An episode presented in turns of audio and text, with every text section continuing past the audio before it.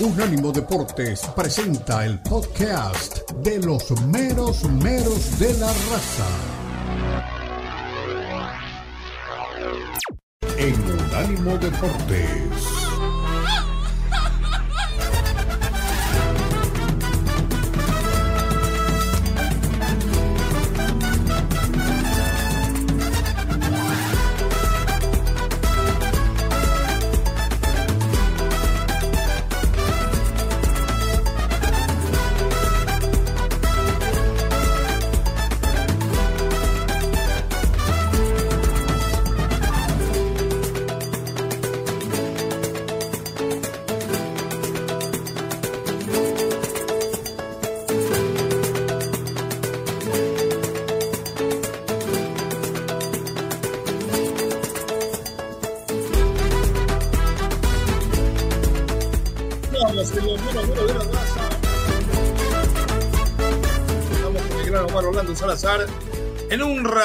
Por aquí llega nada más ni nada menos que el Lalo Leal, pero hay mucha tela para cortar. ¿eh? Primero hay novedades de los mexicanos en Europa. Santi volvió al gol. El hombre de la película volvió a marcar, pero su equipo no pasó del empate. El Mallorca del Vasco también empató con el Celta. Es rival directo en la tabla del descenso y se le puede empezar a complicar la cosa al Vasco Aguirre. En la Premier, la liga que a ustedes les gusta, el Manchester y el Tottenham hicieron tabla. Betancourt el uruguayo cuando anochecía en el partido anotó un golazo para el agónico empate. Hoy están los premios de Best. Ustedes los va a escuchar y los va a ver en esta imagen. A partir de las 3 de la tarde, en libre directo tendrán toda la información. Hay varios nominados. Tengo una que me tiraron desde España que se la voy a dejar caer después porque entre los tres candidatos, Haaland, Messi y Mbappé, la FIFA ya tendría el elegido. El tema es que no sabe si va a venir a la fiesta. Barder Troya, si pasa lo que le voy a contar, ojalá que nos equivoquemos o que nuestra fuente se equivoque. Supercampeón de Copa en España, el Real Madrid, con Carleto, que le vuelve a dar una cátedra a Xavi, terminó goleando. Fueron cuatro, pudieron ser ocho y no les exagero. ¿Cuándo termina el crédito de Xavi Hernández? Si ya se terminó, ¿por qué no viene el cambio por Rafa Márquez? Se lo vamos a explicar también aquí en eh, el fútbol de cabotaje, aquí en la capital del sol, llegó el virrey. Sí, el hombre que va a acompañar nada más ni nada menos que al rey del fútbol en los últimos tiempos, aquí en el Inter Miami, Luis Suárez ya está acá. Comenzó la pretemporada, el Tata habla de lo que espera del uruguayo y también de esa dupla matadora que en su momento hiciera feliz a los catalanes. El Guadalajara de Gago no tiene buena pinta. Ustedes habrán escuchado por ahí que está bárbaro, que debutaron una docena de muchachos jóvenes, que es impresionante. Nada, siguen esperando a Cowell y siguen esperando a Javier Hernández que hace siete meses que no juega. Por algo será. Y Santos, ¿eh? que estaba tocando el cielo con las manos, dejó escapar la victoria en la hora gol de nuestro amigo El Guti. El América de cabotaje. Sí, la verdad que Jardine yo no sé para qué me metí a decir que Jardine no era técnico para la América. Me voy a arrepentir hasta el último de mis días. Voy a tener, me voy a sacar este remordimiento cuando me encuentre con Jardine y le ofrezca mis disculpas de frente y le dé un abrazo, como hice una vez, inclusive con eh, el mismo Ricardo Ferretti. Don Omar Orlando Salazar, bienvenido, novedades, fruta fresca que traiga, o si quiere ya nos metemos en el análisis de la América y los yo, los pobres Miguel, ¿eh? A pocos minutos de llevarse por lo menos un empate, le terminaron robando la mandarina. ¿Cómo está, don Omar? ¿Qué tal, poeta? De nuevo el saludo para usted y para toda la gente que nos sigue por audio y video.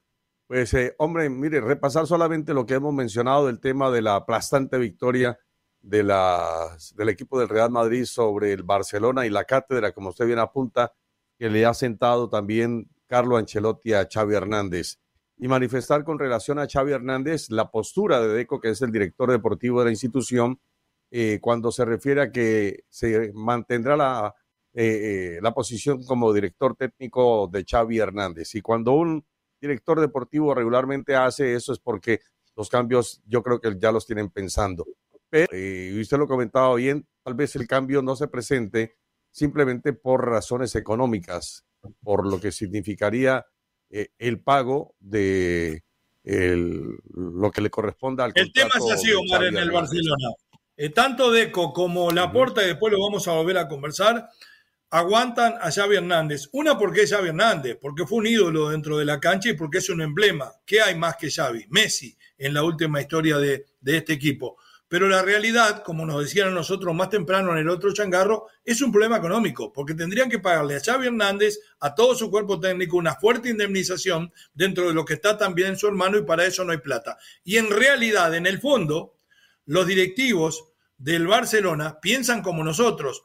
Rafa Márquez fue un gran nombre como jugador, es un muy buen tipo y es un buen entrenador del filial, pero es un paso grandísimo dejar el filial para dirigir al gran equipo del Barcelona y todavía no le tienen toda esa fe. Esa es la realidad. Exacto. Entonces, eh, me parece que sería quemar a Rafa Márquez. Le falta maduración a Rafa Márquez.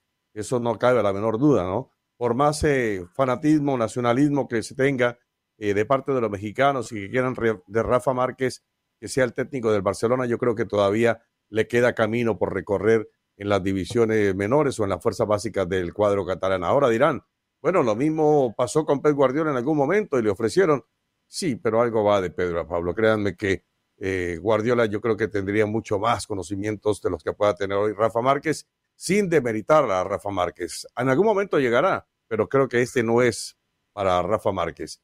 Y después, hombre, pasando por lo que tiene que ver con eh, el fútbol mexicano. Yo me quedé con la última sensación eh, del partido de, Pumas, lo del arbitraje, cuando sale el central y por los altoparlantes, entonces se entrega la expulsión de el jugador de, de, Pumas. Yo creo que honestamente a mí no me gustó. No, no, no, no, no, no me cuadra todavía. Lo anticipé. En términos populares. Se lo anticipé. Eso no va a andar. En México no va a andar. El fútbol nuestro no es el fútbol americano. El público no es el mismo, Mar. Pero bueno, 11 titulares mexicanos. Lo que sueña Chivas, ¿eh? porque eh, Chivas tiene algún estadounidense mezclado por ahí, lo hizo el América. Andrés Jardine, la verdad, a mí me ha sorprendido de todo punto de vista. Ya reconocí hace tiempo mi error cuando pensé que no le daba para vestirse de Miguel Herrera. Lo hizo y ha superado muchas veces lo que hizo Miguel Herrera en el América, principalmente a la hora de jugar la liguilla con la tranquilidad que termina y con la holgura que gana.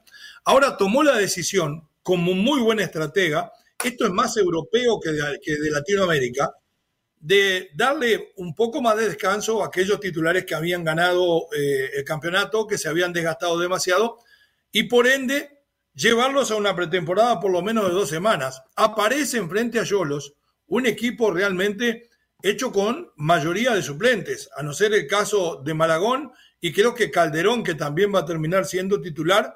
Estos muchachos que jugaron el otro día, hay muy pocos, a no ser el caso de Kevin Álvarez, que puedan llegar a terminar jugando de titular desde el arranque en el equipo americanista durante todo el campeonato.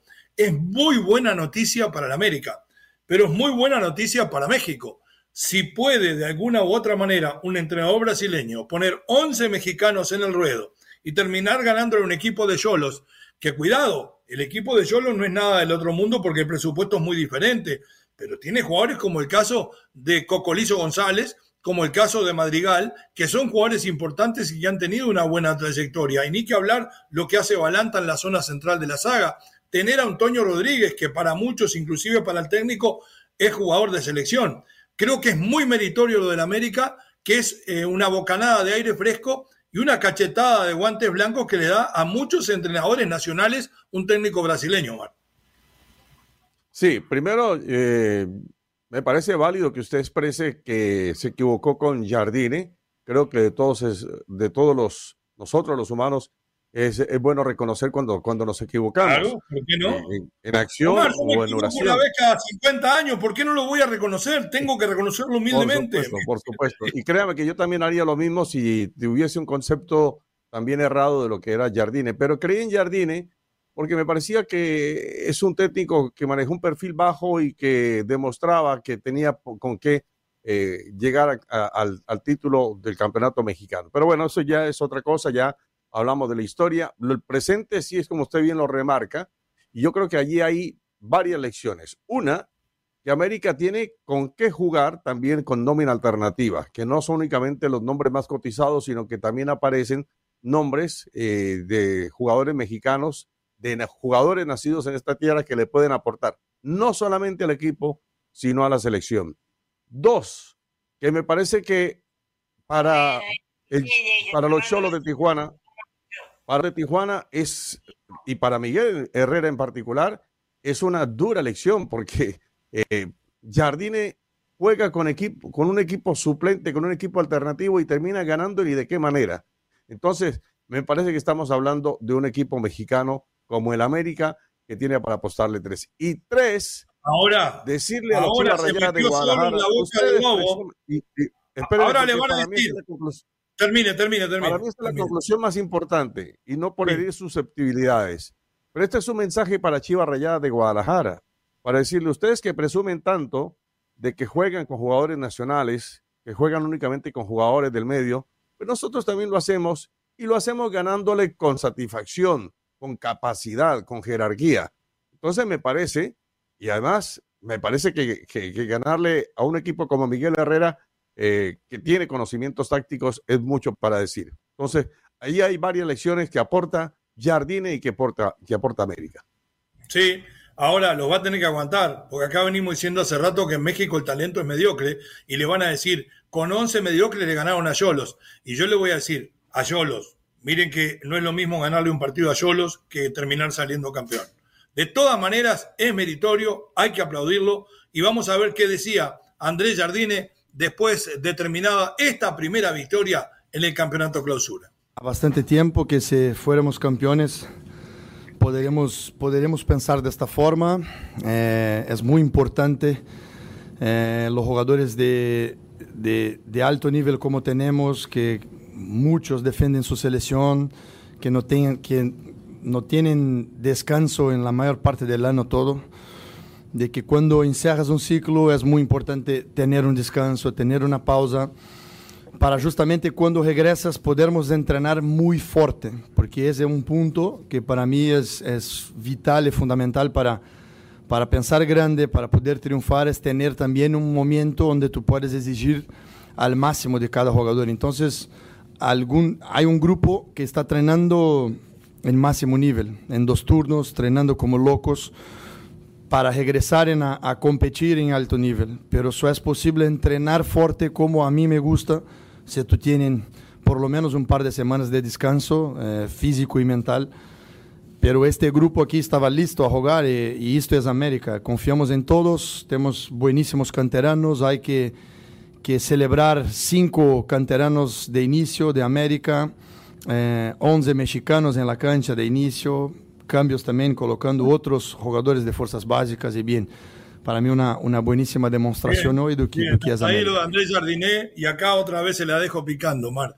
Usted sabe que en México está la moda de que el técnico al momento dirige al Tri. Si llega a fracasar en Copa América el Lamborghini ¿Este es el candidato número uno a dirigir a México después de todo lo que ha hecho?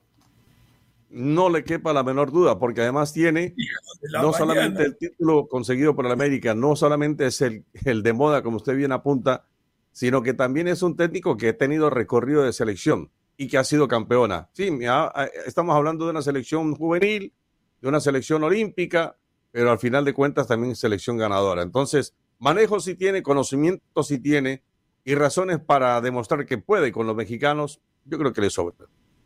Excelente, notable lo de Omar, hoy vino cargadito, pausa, ya volvemos, creo que por ahí anda Miguel Herrera y sus lamentos de la primera derrota, también nos vamos a meter en el mundo de las chivas, donde hay gente que ya echa las palomas a volar, empate en su casa, equipo grande, gritaban como si hubieran ganado la Supercopa, pausan los meros meros, 305-600-0966, número de contacto con la raza. Los meromeros de la raza en Unánimo Deportes.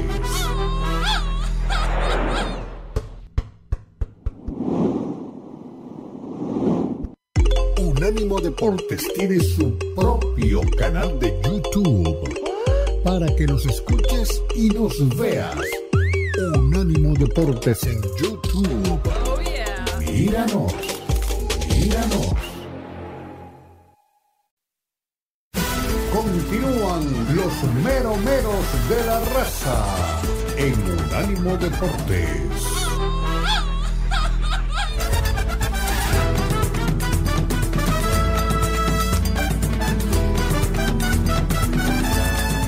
Estamos mero mero de la raza. Nos habíamos quedado enganchados, señores, con lo que fue el partido entre el América y los Yolos. Unos Yolos que no jugaron mal, pero me parece que le faltó un poco de iniciativa a la hora de ir a buscar el partido. Como que mi amigo Miguel Herrera por momentos se conformaba con un empate, se iba contento con un empate. Y generalmente, y esta es una frase hecha de las pocas frases hechas que son ciertas, cuando usted es local, y sale a buscar un empate, le terminan robando la mandarina. Vamos a ver qué decía Miguel Herrera, cuán dolido estaba, cuán autocrítico estaba mi amigo el Piojo. Adelante. Quítale a lo mejor. ¿Crees que eso a lo mejor... Eh, Quítale a lo mejor. ¿Crees que eso condiciona? No condiciona el partido, pero... A ver, está muy clara la jugada. Es una jugada muy clara. Hay una herramienta muy buena y luego dicen, el bar no sirve. Claro que el bar sirve. Hay una herramienta muy buena, nada más que hay que, hay que usarla. Si no usas la herramienta, no sirve. Ah, si tiene herramienta, tiene una herramienta muy buena. Y es una oportunidad manifiesta de gol. Después hay que ser si lo metes o no lo metes. No podemos ir ya ganando, si vas ganando no. Pero es una, manifiesta, una, una situación manifiesta clara de gol. Es la, más, es la más clara que hay en el fútbol. Y lo tiene que marcar. Así es, desafortunadamente, pero no lo, no lo hacen. No usan la herramienta. Y luego se enojan y, seguramente esto va a decir que, estoy hablando mal del árbitro. No estoy hablando mal del árbitro, estoy hablando de que no se usa una herramienta que es funcional para ellos. Que les deja manifiesta. Es una jugada que difícilmente él la puede ver, la puede apreciar en el juego. Yo creo que en el juego no la vio pero la herramienta se ve muy clara que es un patadón en, una pierna cuando la pelota está a un metro de distancia. Entonces hay, hay que marcarlas. Hay que marcarlas. Si no se usa la herramienta. Ahí porque me quiero meter en las chivas. Omar, eh, da para enojarse, eh, como se ha enojado Miguel otra vez más con el arbitraje. ¿Saben qué sensación tengo yo? Más como analista, sino como conocedor de la persona como Miguel, que lo considero súper profesional, un hombre que trabaja un día con otro cada vez mejor y cada vez más intenso, que ya debe estar un poco podrido de dirigir eh, un equipo como Tijuana, no porque no valga, porque Tijuana es un equipo como cualquier otro y es un trabajo muy digno. Pero Miguel está realmente acostumbrado a dirigir equipos y a pelear por títulos. Me parece que ese es el problema de Miguel. Está trabajando con todo el profesionalismo, pero desde que arranca el campeonato, sabe que con este equipo no va a llegar donde él sueña, por lo menos como entrenador, Omar. Sí, no, no, de eso está claro. Ahí no, no se necesita ser un mago, un brujo para. De Pedro Pablo, dijeron usted, ¿no? De Pedro Pablo. Sí, lo que tiene Miguel El Piojo Herrera en materia de jugadores, pues no le va a alcanzar. Eh, yo creo que escasamente como para entrar a, la liguilla, si acaso, pero el resto, no, no, no. Ahora, no es la primera vez que reclama Miguel Herrera tipo de jugadas como esta y otras más. No es la primera vez que le reclama el arbitraje, no es la primera vez que le reclame el VAR y él trata de disiparlo, de, bajarle un poquito o lo que es eh, de, pronto los decibeles de su reclamo, por una simple razón, porque sabe que cada vez que hable lo van a sancionar. Y, ese peso económico, eh, sea poquito, sea mucho, siempre le va a resultar a, Miguel eh, sacar un poquito de su bolsillo. Pero bueno, al final de cuentas, yo creo que lo más importante, y no solamente para quedarnos en esa jugada que él reclama como penal sobre la de Rodríguez, que para mí no lo fue, pero me parece que el equipo tampoco estaba como para ganarle a la América, seamos claros. O sea, América ni, con, ni con un equipo juvenil, ni con un equipo de alternativas, eh, tenía problemas para, para enfrentar a este equipo de los Cholos de Tijuana. Y eso en condición de visita. A mí me parece que, que los Cholos de Tijuana, de todas maneras, tendrán que mejorar mucho más. Ya la otra vez eh, también a Miguel ya lo, advirtieron, ¿no? Por más amistad que haya allí con los amigos de, la frontera, le ya le dijeron, bueno, Miguel, si las cosas no funcionan, pues bueno, pues sí, exacto. Entonces, eso, Dani, qué malos recuerdos, Dani. Qué imagen. Sí, en todo, en todo caso, Miguel Herrera, yo creo que sigue siendo, y eso sí es una consideración dentro de lo que nosotros consideramos el mejor técnico del fútbol mexicano. No hay otro. O sea, dígame cuál es el otro mexicano que en y este de los cuatro esté- técnicos mexicanos de la liga solo ganó Fentanes y le ganó a otro mexicano. Bueno, pasémonos para el lado de las Chivas. Vamos a rematar en el próximo segmento, pero para entrar, yo quiero decir, a mí me encantan las Chivas. Es más, no digo que soy hincha, pero me gustaría que las Chivas ganen el campeonato, porque hacen un esfuerzo tremendo, por la simpatía que tengo hacia la familia Vergara y porque además yo sé que la mayoría de los mexicanos, aún los que no son hinchas de Chivas, les encantaría ver al rebaño campeón porque sería como reivindicar su talento. Y los entiendo por ahí. Pero había una euforia que arrancó en la tribuna, que bajó a la cancha. Usted veía a los jugadores de Chivas celebrando. Yo sé que el gol fue en la hora, sé que lo daban por perdido. Después vamos a escuchar a Fernando Gago hablar del éxito de este partido. Nueve minutos pasada la hora, creo yo, eh, que terminó el partido, diez minutos pasada la hora. Chivas empata con gol del Guti, merecido, y me alegro por el Guti, porque ha vuelto, porque algunos decían que iba a estar borrado. Pero a mí, Omar, no me da para ese entusiasmo.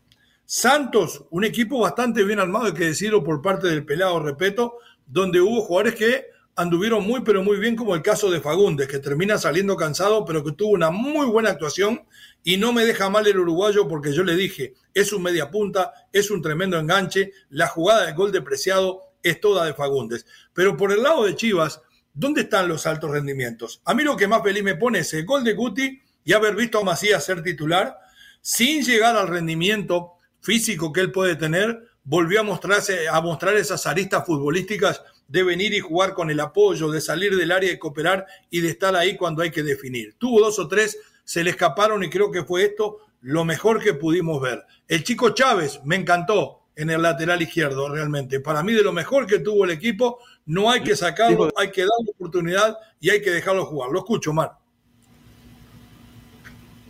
Sí, el hijo del tilón, del tilón Chávez. Del tilón Yo creo Chávez. que sí. lo que ha hecho Fernando Gago, pues sí. Yo creo que lo, lo que hace Fernando Gago, obviamente cumple con las eh, razones trazadas por el equipo del rebaño sagrado. ¿En qué sentido? Chivas tiene que explorar, tiene que buscar por donde sea, si quiere mantener ese espíritu del nacionalismo, jugadores por todos los rincones de México. Y bueno, seguramente que la observación ha sido tal de Fernando Gago y sus séquitos, que habrán mirado que estos muchachos que actuaron este fin de semana como para con ellos se puede hacer una mejor campaña, inclusive sacrificando algunos otros elementos, ¿sí? Eh, me parece que, por ejemplo, lo de lo de los eh, laterales, lo de Iván, a ver si me escapa el apellido ahora, el, el, el lateral que fue de Pumas y que fue sacrificado para darle precisamente paso a este jugador de y para, para tener otros componentes allí en el rebaño sagrado. A mí me hubiera Pero gustado ver a Padilla, eso sí, en el ataque. ¿Usted habla de Alan Mozo? Yo hablo, de, yo hablo de Mozo, yo hablo de Mozo, que Mozo fue sacrificado y la gente, bueno, ¿y por qué no ponen a Mozo? Que Mozo es mejor, que más experimentado. Bueno, Bueno, eh, ahí están eh, las razones. están aburridas de ver a Chapo, Omar. Están aburridos de ver a Chapo que en cualquier momento se les escapa. Mire lo que le digo a Chapo Sánchez. Sí, sí, sí, sí. Eh, en todo caso, en todo caso, Chivas, a ver, seamos claros, tampoco no es que tenga el plantel como para ser campeón. Le va a tocar remar mucho a Fernando Gago. Le va a tocar remar mucho a Fernando Gago. La sacó bien, ¿eh? La sacó bien ante Santos, que inclusive de pronto por ahí tuvo más chances que el mismo Rabaño Sagrado y que yo, yo estoy de acuerdo con usted, lo de Fagunde fue muy bueno y el pasajero se conoce por la maleta, mi hermano. El pasajero se conoce por la maleta. Cuando usted ve a alguien con una buena maleta, seguramente que debe pertenecer a una buena familia. Así pasa con los jugadores. El jugador entró con un porte bien, bien. En los primeros toques ya se sabe si es bueno o es mal jugador. Así de simple. Perfecto, nos vamos a ir a la pausa. Acongojado después que Omar habló mal de mi familia, porque mis maletas son todas un desastre. Volvemos para escuchar a Gago. No volvemos que las para- mías eran rotas.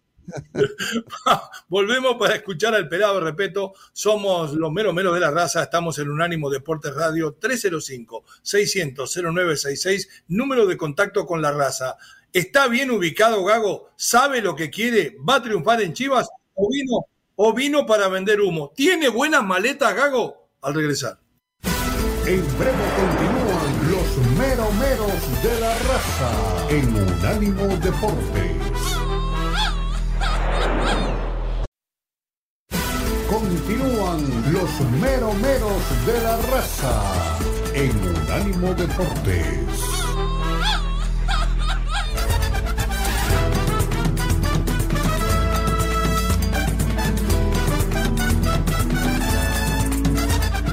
Estamos, mero mero de la raza, Unánimo Deportes en todas sus plataformas 305-600-0966, el número de contacto con la raza. Viene el tal Arrangel también, hay que decirlo, en el arco del el equipo de las Chivas. Uy, después cuando hablemos de los mexicanos en Europa, ustedes vieron el oso que se mandó Memo con la Salernitana que le costó el partido. Para aquellos que se enojan conmigo, que me siguen acusando de tanto mexicano, que le digo que no sabe salir, que le digo que la cajita torácica de él es menos, más chiquita que una caja de fósforo, a ver qué me van a decir ahora. Pero vamos a seguir hablando por ahora de un gran ¿Sí? Una pregunta. Pregunte. Yo le tengo una pregunta. La voy a contestar si puedo. ¿eh?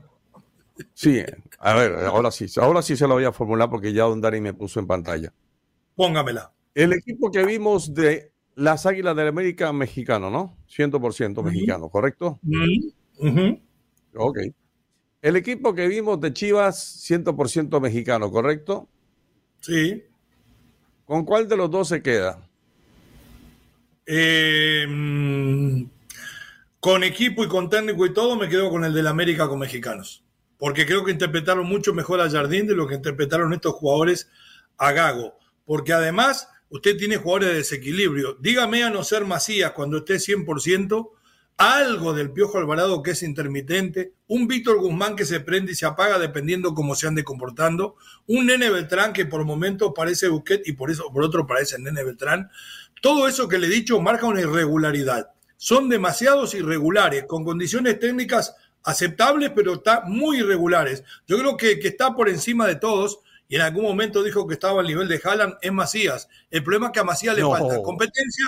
No, él lo dijo, le falta competencia y le falta ritmo. Ese va a ser el jugador diferente. Y me gusta que haya vuelto con temperamento, porque no es fácil superar el fracaso totote que tuvo en el fútbol español cuando él iba como antesala del Madrid por el Getafe y lo sacaron a patadas. El hombre llegó, se lesionó, se recuperó y ahí está en la pelea. Pero me quedo con el del América. Escuchemos a Fernando Gago a ver qué dice. Verdad que me gustó muchísimo el equipo. Me gustó cómo en- entendieron el partido, de cómo lo queríamos jugar. Salió en gran parte. En el primer tiempo tuvimos casi 30 minutos donde eh, tuvimos casi 10 situaciones eh, de aproximación para, para rematar. Eh, después en el segundo tiempo, eh, con el gol, el equipo siguió e intentó, y, intentó buscar independientemente del resultado. Y eso creo que es muy valorable, eh, no cambiar a pesar de un resultado negativo. Seguimos y se lo vengo diciendo, que nosotros vamos a tener que luchar y vamos a luchar hasta el final. Y hoy es una muestra de carácter también del equipo, de la, de la sensación que, da, que dio en campo y la verdad que me voy muy a gusto.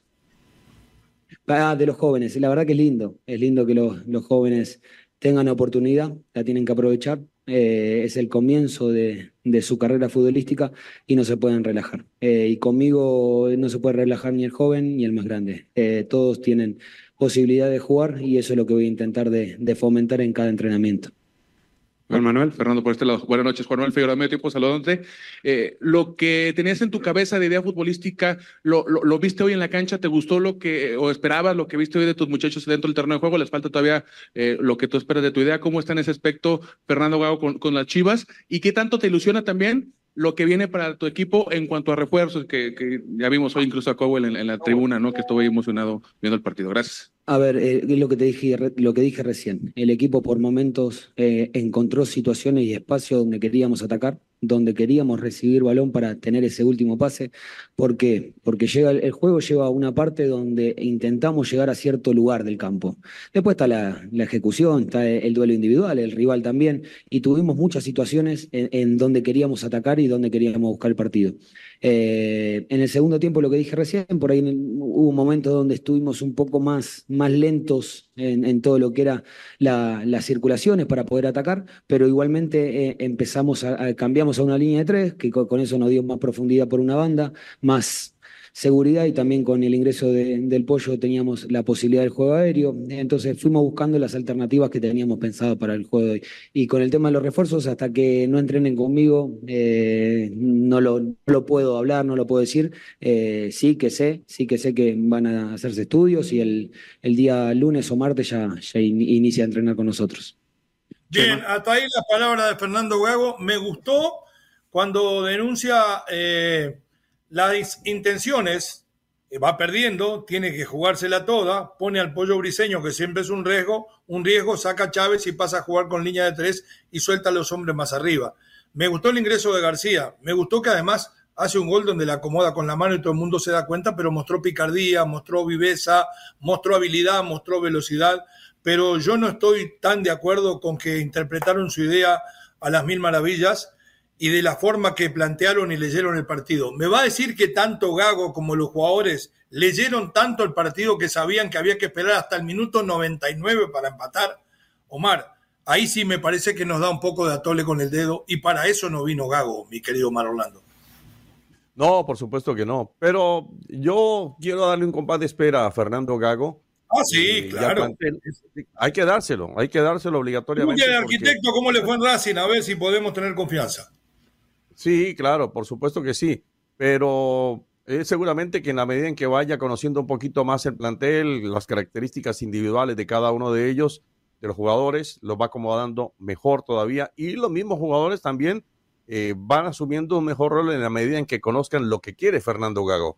Yo quiero creer que Fernando Gago sabe, por supuesto, cómo voy a poner en duda los conocimientos de Fernando Gago, un hombre que ha pasado por varios equipos importantes, y que aparte de ello tuvo grandes entrenadores a su lado. O, o sea, la formación de Fernando Gago no está en tela de juicio. Eh, el manejo de grupo ya seguramente es cuestión de él, tiene con qué hacerlo, eh, después hacerse respetar dentro del Y es que es demasiado y que estricto, ¿eh? En, me- y en que- medio exacto, y es que demasiado respeten- estricto. y que respeten su forma de actuar y de, parar, de pararse en la cancha.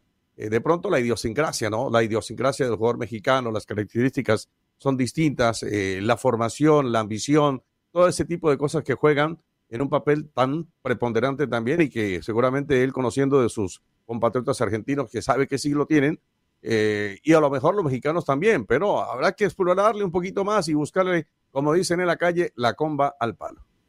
A ver qué dice el pelado, respeto si lo tiene por ahí, le digo así porque de cariño, técnico que fuera campeón con Nacional, que anduviera bien también en, en otros fútbols de América del Sur, principalmente creo que fue que en Ecuador que tuvo un gran pasaje. Pablo Repeto, el técnico de los Santos, que se le escapó entre las uñas el triunfo, habla así.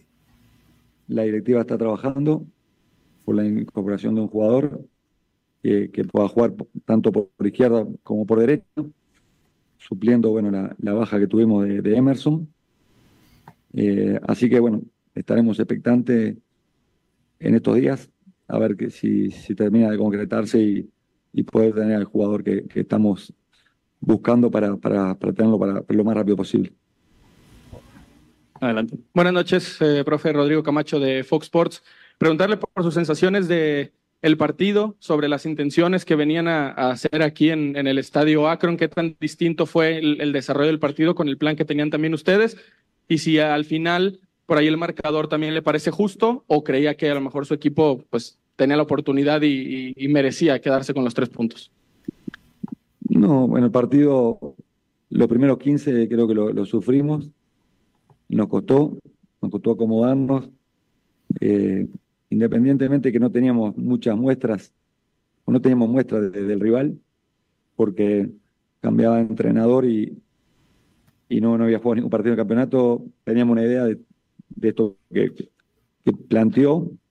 Eh, nos costó, después nos acomodamos, creo que, tuvimos más compactos. Eh, y a partir de eso que fuimos emparejando el partido, eh, tuvimos algún ataque, ellos también y creo que así se desarrolló. El segundo tiempo creo que comenzamos un poquito mejor. Viene la, la, jugada del penal. Después, bueno, hacemos el gol. Y ahí ellos me arriesgaron un poco más, nos inquietaron en alguna, en alguna jugada que pudieron haber empatado, no lo hicieron.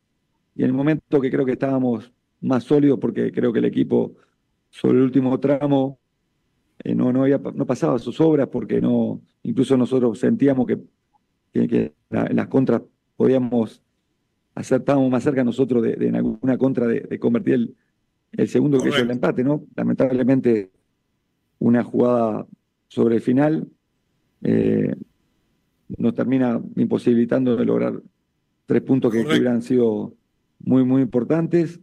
Eh, y yo digo que merecido porque, porque el equipo peleó, luchó, dejó todo y cuando tuvo que defender, defendió.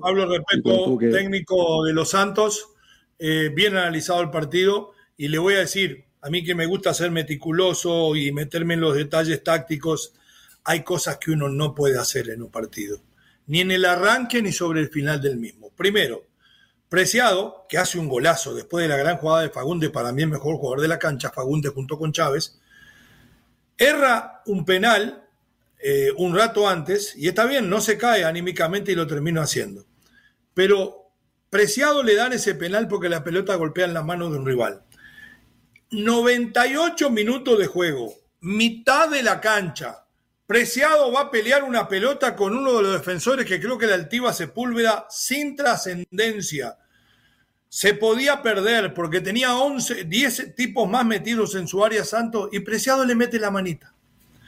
Desde esa jugada arranca la jugada que termina el empate. No puede, después de haberse sacrificado él mismo tanto para conseguir la victoria y ser el héroe, terminó siendo el villano. Erró un penal y después todavía mete la mano del gol que viene en, en- en el empate. Le digo más, por ser visita, me terminó gustando más Santos que el mismo equipo de las Chivas, Omar.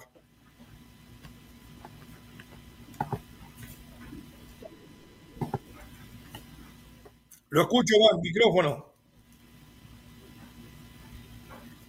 Ahora sí. Habíamos apretado mal, hay que hundirla bien para que funcione la Sí, cosa. a veces Entonces, no se puede. Sí, a veces no se puede, pero aquí que hay que apretar bien. No, le decía que estoy de acuerdo con usted porque me parece que al final de cuentas, si es la lógica, eh, se conocen más los jugadores que tiene Santos, eh, salvo lo de Fagundes, pero que ingresa muy bien en la orquesta, alcanza a tocar bien magistralmente los instrumentos, y después lo dejaron Preciado, estoy de acuerdo, aunque hay que perdonarle a Preciado, pues fue el goleador del campeonato, eh, pero yo sí le digo una cosa, que, eh, Harold Preciado, y por lo que lo conozco, no es un gran ejecutante de pena máximas, no lo es. Qué pena, qué en todo pena, caso, porque sí. hubiera sido el de la victoria, aunque fue antes. Si hace ese y el Sí. otro que hizo después, 2 a 0, Chivas no lo empata nunca más, Omar. De acuerdo. Pero está para más cosas eh, seguramente Santos y como dice el pelado Repeto, esperando el refuerzo, que se acomode por cualquier las. Eh, si es ambidiestro, pues maravilloso, pero sí necesita, yo sí creo que necesita un jugador que le aporte un poquito más arriba y que sea acompañante de Sí. Preciado. De acuerdo, alguien que desequilibre por una raya, un estilo Chucky Lozano. Bueno, eh, Luisito Suárez llegó a Miami, vamos a ver si lo podemos después eh, ponerlo para usted, porque habló también el Tata, muy importante lo que dijeron. Al volver, 305-600-0966, número de contacto con la raza. ¿Usted opina? ¿Sigue Xavi en el Barcelona? ¿Le gustó lo que vio de nuestras chivas? Ya regresamos. En breve continúan los meromeros de la raza en Unánimo Deportes.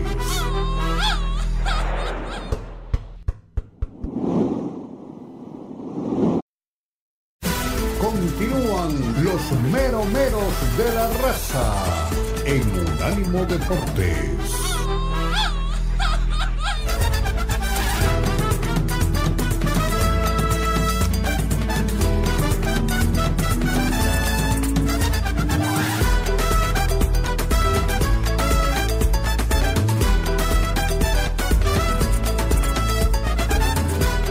Empezamos, mero mero de la raza, Unánimo Deportes en todas sus plataformas, 305-600-0966, el número de contacto con nosotros. Ahí opinan ustedes de, por ejemplo, si arrancaron bien las chivas de Gago y hasta cuándo dura Xavi al frente del Barcelona. Son dos temas muy buenos. Después vamos a ir con el rendimiento de nuestros mexicanos en Europa, pero mirando el partido donde el Napoli le termina ganando a la Salernitana, la verdad me dio vergüenza ajena. Me dio pena, realmente. Usted ayer decía, no sé si era Luis Piño, no, usted no quiere a los mexicanos. Se lo repito. Yo a la gente que quiero le digo lo que pienso, le digo la verdad, no le engaño, no le miento. Y a los que no quiero no le doy pelota. O sea que las cosas son así. Y si le doy pelota a nuestros queridos mexicanos es porque los quiero. Eh, y, y el tema de Memo lo hemos discutido hasta el cansancio. Siempre les dije, debajo de los tres palos de los mejores del mundo. ¿Por qué lo es en los mundiales? Porque ahí es donde tratan de ejecutarlo y él reacciona para acá, para allá, la saca toda, le tiran con una nevera la taja, le tiran con un elefante, lo saca de córner. Pero cuando tiene que salir a buscar un centro, siempre se lo he dicho en aquellos memorables relatos de Omar Orlando Salazar en nuestra vieja casa, él no ve un balón, él ve venir la bomba atómica. Entonces se nubla, sale, pierde de vista a los rivales, hace una de niño como los chiquitos míos de la academia que ni siquiera ellos lo hacen, se lleva por delante un defensor, tontamente en un tremendo blooper, pierde la pelota y le termina factorando en el minuto 96 y termina perdiendo frente al el Napoli. Esto no quiere decir mucho si no fuera para que el equipo cooperó, se hunda mucho más en la tabla de posiciones, recontra último, tiene 12 puntos, tiene 40 goles en contra, es el equipo más goleado y es el portero más goleado. Eso le quería decir. Y nunca dije que era un mal portero. Digo que no puede jugar en Europa por ese déficit que tiene en el juego aéreo. Y paremos de echarle culpa al pasaporte. Era una pelota lo que venía volando, no era un pasaporte. Sí, Omar. No, el problema de Memo, también lo hemos dicho, es que Memo le teme a las salidas cuando esos balones cruzados, balones aéreos, él le teme, es por lo físico. Cuida de cierta manera su, parte física. Y bueno, todo el mundo tiene derecho a hacerlo, pero la mayoría de los, de los porteros eh, salen arriesgando toda su integridad. Salen y matan. Claro. Este sale y se suicida. Claro, pero como él no tiene mucha capacidad torácica, la verdad que decirlo, Memo no es el, prototipo del hombre voluminoso, entonces él se cuida un poquito. Abajo sí te le tienen de todo y él responde. Eso sí. Pero arriba, arriba no lo usen porque a Memo le van a siempre hacer daño.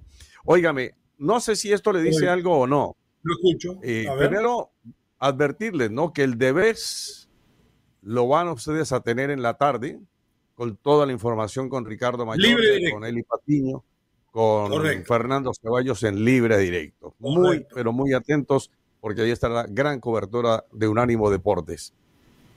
Esta señal, no sé si le dice algo o no. Lionel Messi no viajó a Londres. No. Ah, pero que va a estar solo Mbappé porque Haaland capaz que no viaja. Y si Haaland no viaja, se lo iban a dar a uno de los otros dos. Entonces, si está solo Mbappé para él, ¿eh? A no ser que llegue Kylian de último. Creo que va a ser así. Me parece que si no está Messi es porque ya le dijeron, ve, vos no vas a ganar el premio. Ah, bueno, entonces ni voy, ya listo. Mal, mal, porque tantas veces gente como el fenómeno, el monstruoso, el bicho del mundo, Cristiano Ronaldo, sabiendo que no lo ganaba, se paraba al lado de Messi. Demuestra más, ahí demostraría más humildad el bicho. Puede ser, puede ser, pero eh, ¿qué otra razón detendría a Messi para no viajar a, Antonello le dijo que tiene ganas de ir al mall y le dijo al mall, vamos a la, al Sogra Mall. Al Mall. o el Mall de las Américas, que a mí me encanta. Yo soy del Westland de Hialeah, de ahí soy yo. Del Westland Mall de Hialeah. Ah, bueno, muy bien. No, yo soy del Pulguero, de Opaloca. Ya ahí voy yo. Bueno, el Pulguero de Opaloca. Eh, eh, escuchemos a la gente entonces. Adelante con la gente, si no seguimos nosotros. Buenos días, meros meros. Saludos de Luis Ignacio. Hey, Ahora sí jugamos con puro mexicano, cabrones. Les demostramos a las chivas que Carbones, que, que el América es el equipo más, más chingón. Y puro mexicano, señores, ganando, ganándole a, los cholos. Ni modo, don. A llorar al cuartito Miguel Herrera. Es las excusas muchas excusas. Hay que ganar en el campo y, y, meter las que tienen porque pues no, no las metieron y el América sí. Saludos amigos, que tengan buen día. Y me saludan al chico medallas. Saludos viejito. Tira el bordón ya. Próximo. Next. Vamos con los textos, mi querido Omar Orlando. A ver. Eh, me pongo aquí los ojitos porque si no, no vemos. ya se calentó. El Piño Rodríguez. Sí. Saludos, meros, meros. Explíquenme ¿En qué es mejor Ecuador en selección a México? Cuando han pasado a, cuando han pasado a octavos en el Mundial, ¿cuántas finales en Copa América tienen? En juegos oficiales versus México han ganado. Aparte, aposté toda mi cheque en favor de Barcelona para que Leo dijo que ganaban. Ahí vienen. Ah, usted dijo que ganaba el Barcelona. Ok, entonces apostó el cheque. Yo soy alumno de Jorge. niño. Soy alumno de Jorge. Le- les canto al revés como terutero. Eh, no Sí. estamos Mo- hablando históricamente. Hoy para mí la selección ecuatoriana es mejor que la selección mexicana. Lo veo mejor. ¿Qué quiere que le diga? Miren la posición que se encuentra en las eliminatorias más difíciles del mundo. A ver, adelante. Moni Reyes, mis lindos meros meros, gracias por lo de lindo Moni. Les deseo un excelente lunes y una muy bendecida semana. Ya saben, yo feliz, mis águilas ganaron y pintan para bicampeón. Este fue el podcast de los meros meros de la raza, una producción de Unánimo Deportes.